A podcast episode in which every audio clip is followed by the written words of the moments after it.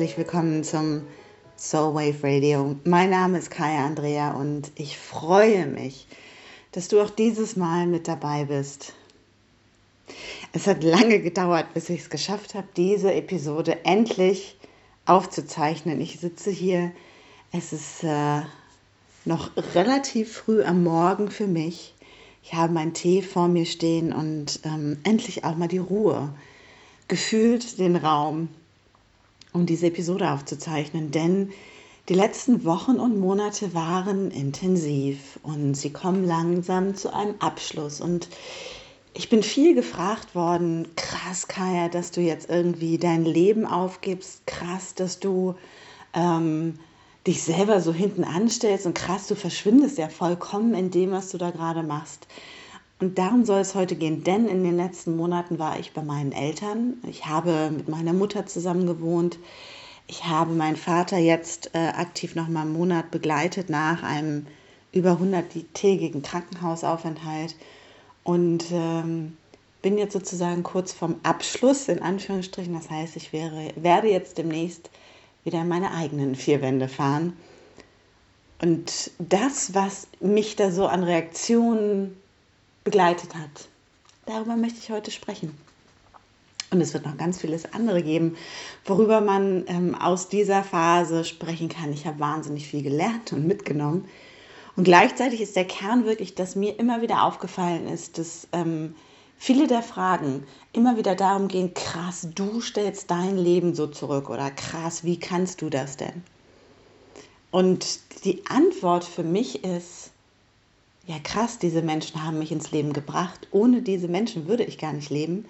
Und ohne diese Menschen würde mein Leben gar nicht so aussehen, wie es aussieht. Und ich habe einfach die Chance, die Möglichkeit und ähm, vielleicht auch die Fähigkeit, das zu tun, was ich jetzt getan habe. Und ich finde, für mich in meiner Welt ist es das Mindeste, was ich tun kann, dafür zu sorgen, dass meine Eltern ihren nochmal nächsten Lebensabschnitt, denn sie sehen ja doch dann auch alle immer anders aus, als wir denken. Wir denken, oh, das ist jetzt der nächste Abschnitt und dann kommt noch einer. Ähm, ja, nochmal nächsten Lebensabschnitt so zu verbringen, wie es auch für sie gut ist.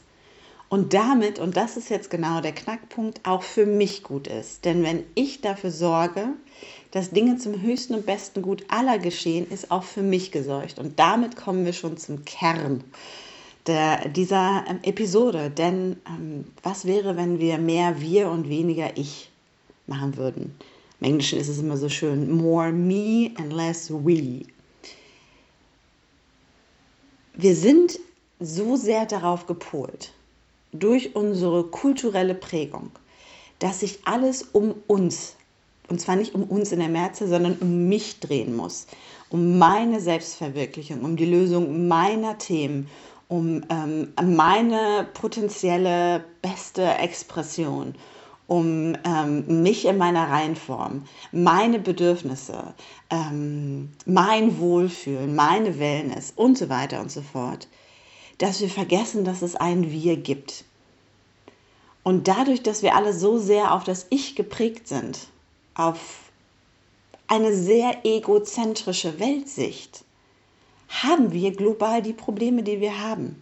Das ist jetzt nicht die Schuld in Anführungsstrichen von einem Einzelnen, sondern es ist für mich vielmehr relevant zu erkennen, dass wir hier einer kulturellen Prägung aufsitzen und einem System, was nie das Interesse hatte, dass wir am Ende alle gut da durchkommen, sondern was immer das Interesse hatte, dass diejenigen, die an der Macht sind, eine besonders gute Zeit haben. Auch die interessanterweise nicht unbedingt an den nächsten Generationen interessiert waren.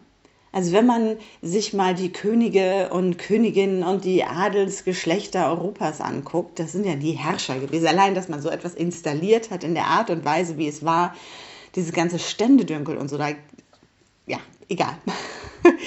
da zu sehen, dass auch die ja nicht nachhaltig ähm, gewirtschaftet und geherrscht haben, sondern oftmals wirklich, was kann ich zu Lebzeiten noch kreieren? Was ist in meiner Herrschaftszeit möglich? Was kann ich mir für mich mitnehmen? Ja, ja, und dann gab es da so ein paar Nachfahren oder man hat die äh, Tochter strategisch, wirtschaftlich äh, gut verheiratet. Doch das ging meistens erstmal um Sichern der eigenen Macht. Danach mir die Sinnflut. Und das ist natürlich was, was prägt, was uns alle weiter prägt. Und es ist urpatriarchal. Das muss man wirklich so sehen. Das heißt, solange wir uns nur um uns drehen, vergessen wir, dass es etwas gibt, was größer ist als wir.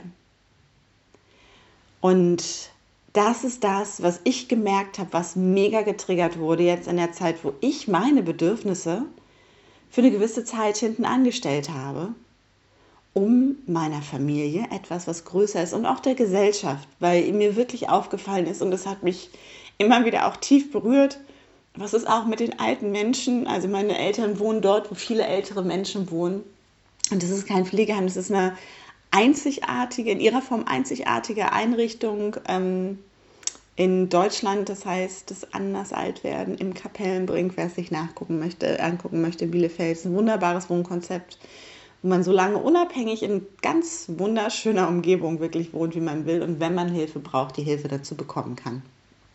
Und hier passiert wahnsinnig viel und die Leute werden alle ururalt, weil die alle so glücklich und zufrieden hier sind. Und zu merken, was es bei den anderen älteren Menschen, die hier sind und alten Menschen macht, mich zu sehen – und wie die das berührt und wie die mit mir sprechen und wie, wie dort auch Emotionen geweckt werden, berührt mich wieder. Zu merken, dass es eben nicht mehr alltäglich ist, dass wir uns kümmern, dass es eben nicht mehr alltäglich ist, dass wir vielleicht mal für 100 Tage unseres ganzen Lebens unsere Bedürfnisse hinten anstellen und zu gucken, wie ich etwas kreieren kann, was allen gut tut. Denn am Ende des Tages ist es so, wenn ich weiß, dass meine Eltern jetzt noch mal gut in diese nächste Phase kommen. Wir haben umgebaut. Ich habe meiner Mutter mit Papierkram geholfen. Wir haben einen neuen Rhythmus hier gefunden. Ähm, es ist ein neuer Abschnitt. Dann ist auch für mich gut gesorgt, denn ich weiß, es ist alles gut. Und wirklich zu erkennen, wie wir rausgeschoben wurden durch das System, in dem wir uns befinden, dass wir alle in Single-Wohnungs wohnen, dass wir alle gucken, was brauche ich jetzt gerade. Und das ist gut und richtig. Ich sage auch nicht, dass wir zurück sollen zu den übrigens sehr noch viel patriarchaleren Strukturen, in denen Frauen sich nicht entscheiden konnten, was sie wollen, in denen sie zwangsverheiratet wurden, in denen wir uns nicht äh, überlegen konnten, wie möchte ich denn meinen, meinen Passionen nachgehen. Ich finde es großartig und wunderbar, nur wenn das das einzige Ziel ist. Und das ist das, was so viel propagiert wird in all dieser ja, Selbsthilfeblase auch, dass es um mich geht. Es geht nicht nur um mich. Und du merkst schon, dass mich das total emotional macht, denn es macht mich so wahnsinnig traurig zu sehen, wie viele Menschen hier auch wirklich sind. Und ich habe Einblick in eine Welt bekommen, in die ich lange einfach auch nicht geguckt habe, auch durch Krankenhaus und Corona und die Unmöglichkeit, jemanden zu besuchen und wie Dinge dann doch möglich werden, weil ich es möglich mache. Und zwar nicht nur für mich, sondern auch für meinen Vater. Und dann zu sehen, wie viele Menschen da sind, die niemanden haben, der sich die Mühe macht, es möglich zu machen. Oftmals auch nicht können. Aber wie wir auch mit alten Menschen in unserer Gesellschaft umgehen. Es geht nicht darum, dass wir leistungsfähig sein müssen, um etwas wert zu sein. Es geht nicht darum, dass wir High Performer sein müssen, um etwas wert zu sein. Es reicht, dass wir sind, um es wert zu sein, dass sich jemand kümmert. Und das ist reine Zwischenmenschlichkeit. Das ist wirklich dieses wirklich wieder zu verstehen. Diese beiden Menschen sind mein Stammbaum, durch die bin ich in diese Welt gekommen. Und wenn ich jetzt mal ein paar Tage meines Lebens mich zurückstelle, um dafür zu sorgen, dass es diesen Menschen gut geht und sie gut durch die Zeit kommen und nicht überfordert sind und irgendwie ich weiß, ich kann jetzt fahren und beide sagen, oh danke, es ist gut so. Und jetzt haben wir auch das Gefühl, wir kommen gut durch diese Zeit. Dann habe ich noch so viele Tage meines Lebens vor mir, in denen ich ganz viele großartige Sachen machen kann. Und die Idee davon, dass ich aufhöre zu existieren, ist eine, die um meine Bedürfnisse kreist. Wir können uns gar nicht mehr vorstellen, dass wenn ich mich in Dienst von etwas Größerem stelle, das für mich auch ganz wunderbar sein kann. Denn das, was ganz oft nicht gesehen wird, ist, dass auch ich in dieser Situation so viel lernen durfte, so viele Aha-Momente hatte, meine Eltern nochmal neu kennengelernt habe, mich nochmal neu kennengelernt habe. Wirklich, ich glaube, erstmal auch Wochen brauchen werde, um all das, was dort transformativ in Bewegung gekommen ist, ähm, sacken zu lassen. Nur was auch klar ist, es ist nicht die bequeme Art, es ist nicht die einfache Art, mit Themen umzugehen, es ist nicht die einfache Art, ähm, mein Leben jetzt mal kurz umzukrempeln. Und ich weiß, nicht jeder kann das. Darum geht es mir auch nicht. Ich sage auch nicht, dass jeder jetzt, ähm, wie ich, so flexibel ist. Nur die Reaktionen, die ich bekommen habe, die Emotionen, die mir entgegengeschlagen sind, die haben mich wirklich zum Nachdenken gebracht. Und so soll diese Episode eine kurze Erinnerung wirklich daran sein, mal zu gucken, an welcher Stelle können wir wieder mehr wir einladen, anstatt die ganze Zeit auf das Ich zu gucken. An welcher Stelle können wir wieder mehr in Community gehen, denn wir sehnen uns an vielen Stellen so sehr nach diesen alten Weisen und der alten Weisheit. Nur die alte Weisheit beinhaltete eben auch, dass die Großmutter am Herd saß. Dieses Bild von der Großmutter am Herd, die selbst wenn sie nichts mehr kann, immer am Herd saß. Denn alte Menschen frieren ja schnell, also saß sie am Herd. Alte Menschen möchten gerne dabei sein, also saß sie am Herd. Das ist der Raum, in dem man zusammenkommt. Das ist der Raum, wo es warm ist. Das ist der Raum, wo das Essen ist und wo Großmutter nicht weit laufen muss. Dieses Bild wieder hervorzuholen, vielleicht auch wirklich an den Herd unseres Herzens und uns zu fragen, wie kann ich das wieder mehr ins Leben bringen? Und das muss im Zweifelsfall nicht mit meinen eigenen Eltern sein. Wenn das nicht geht, wenn das nicht funktioniert, wenn da irgendwie nichts ist, sondern es kann auch mit der älteren Nachbarin sein die sonst niemanden hat, wo ich mal frage, ob ich was tun kann, wenn ich sehe, wie sie herausgefordert ist. Ähm, und aufzuhören, Alter nach hinten zu schieben und Alter als unwichtig abzutun und bitte zur Seite zu schieben, weil es uns Angst macht, uns mit dem Alter auseinanderzusetzen, weil es uns Angst macht, uns auch vielleicht mit unserer eigenen Sterblichkeit auseinanderzusetzen. Doch dann bin ich wieder bei mir. Dann geht es wieder nur um mich, um meine Befindlichkeiten. Und das ist genau das, wie wir hierher gekommen sind, in die Situation, wo wir alle denken, fuck, wir wissen nicht, wie es hier weitergeht für uns alle. Das ist genau das Thema beim Klimawandel, das ist das genau das Thema bei Themen wie Rassismus, bei systemimmanenten Herausforderungen.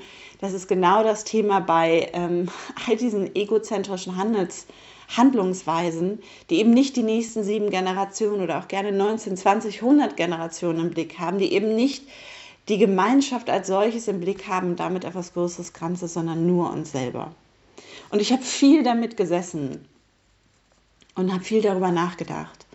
Und ich glaube wirklich, ähm, wenn wir einfach zwischendurch mal kurz gucken, ist das, was ich jetzt tue, dient das dem höchsten und besten Gut aller Beteiligten?